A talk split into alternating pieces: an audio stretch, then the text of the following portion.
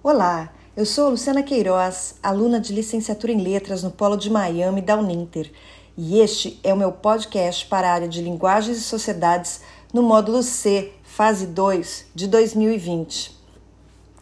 Nem sempre a história oferece lugares de destaque para mulheres que ocupam ou ocuparam importantes espaços em nossas comunidades. Na maior parte do tempo, os livros e os museus estão repletos de figuras masculinas.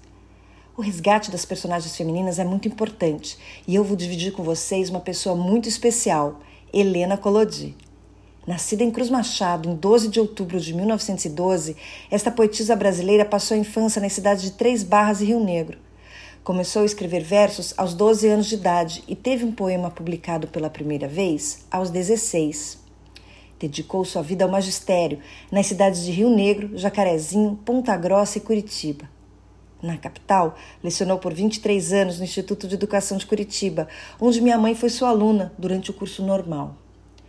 Dona Helena foi personagem presente em toda a minha infância, ouvindo de suas alunas muitos ensinamentos que emanou. Eu li seu escrito no caderno de recordações de minha mãe com sua bonita letra de professora. Fui também introduzida em sua poesia. Helena Collodi é uma das poetisas mais importantes do Paraná considerada referência no estado e em nosso país. Foi a primeira mulher a publicar haikais no Brasil em 1941.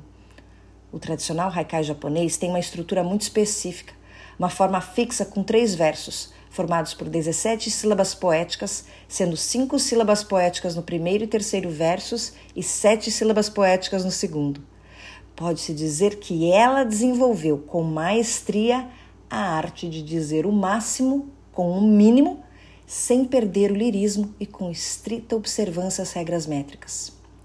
É bastante peculiar sua eleição pela proximidade com a cultura oriental, já que Helena Kolodji é descendente de ucranianos e teve os primeiros contatos com a poesia através da leitura que sua mãe, Vitória, realizava da obra de Taras Shevchenko. Helena Kolodji foi cidadã honorária de Curitiba, membro da Academia Paranaense de Letras, ocupando a cadeira número 28, e doutora honoris causa pela Universidade Federal do Paraná. Seu trabalho foi reconhecido por seus pares, entre eles Carlos Drummond de Andrade, Cecília Meirelles e Paulo Leminski. Um de seus poemas mais conhecidos é Sempre Madrugada. Para quem viaja ao encontro do sol, é sempre madrugada. Professora de biologia, ela comparava alguns de seus poemas a animais ovíparos, com núcleos que amadureciam lentamente, ou vivíparos, poemas que afloraram por inteiro após hibernarem dentro da poetisa. A poesia, que parece tão leve quando lida, é fruto de um processo bastante trabalhoso. Não apenas porque a autora foi sempre muito sensível com a crítica, mas também porque os poemas nem sempre foram escritos com a fluidez que sugerem. Dom é um de seus poemas mais citados. Deus dá a todos uma estrela, uns fazem da estrela um sol, outros nem conseguem vê-la. Tardou mais de dois anos para ser escrito, com o primeiro verso anotado em um pedaço de papel, guardado em sua gaveta, aguardando finalização. Poesia cheia de luminosidade tem temas como o tempo, a solidão e a viagem.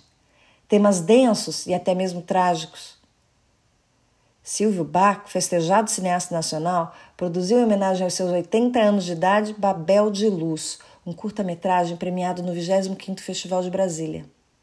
Aos 90 anos de idade, foi homenageada com exposição na Biblioteca Pública do Paraná. Há muitos estudos a respeito de sua produção literária, que merecem mais destaque e promoção.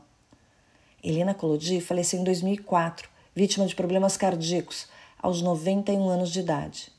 Escritora premiada, deixou 22 livros publicados, sendo que Viagem no Espelho foi traduzida ao italiano e ucraniano. As publicações, para a sorte de nós, seus leitores, perpetuam sua obra. Fica aqui o convite para apreciá-la. Obrigada.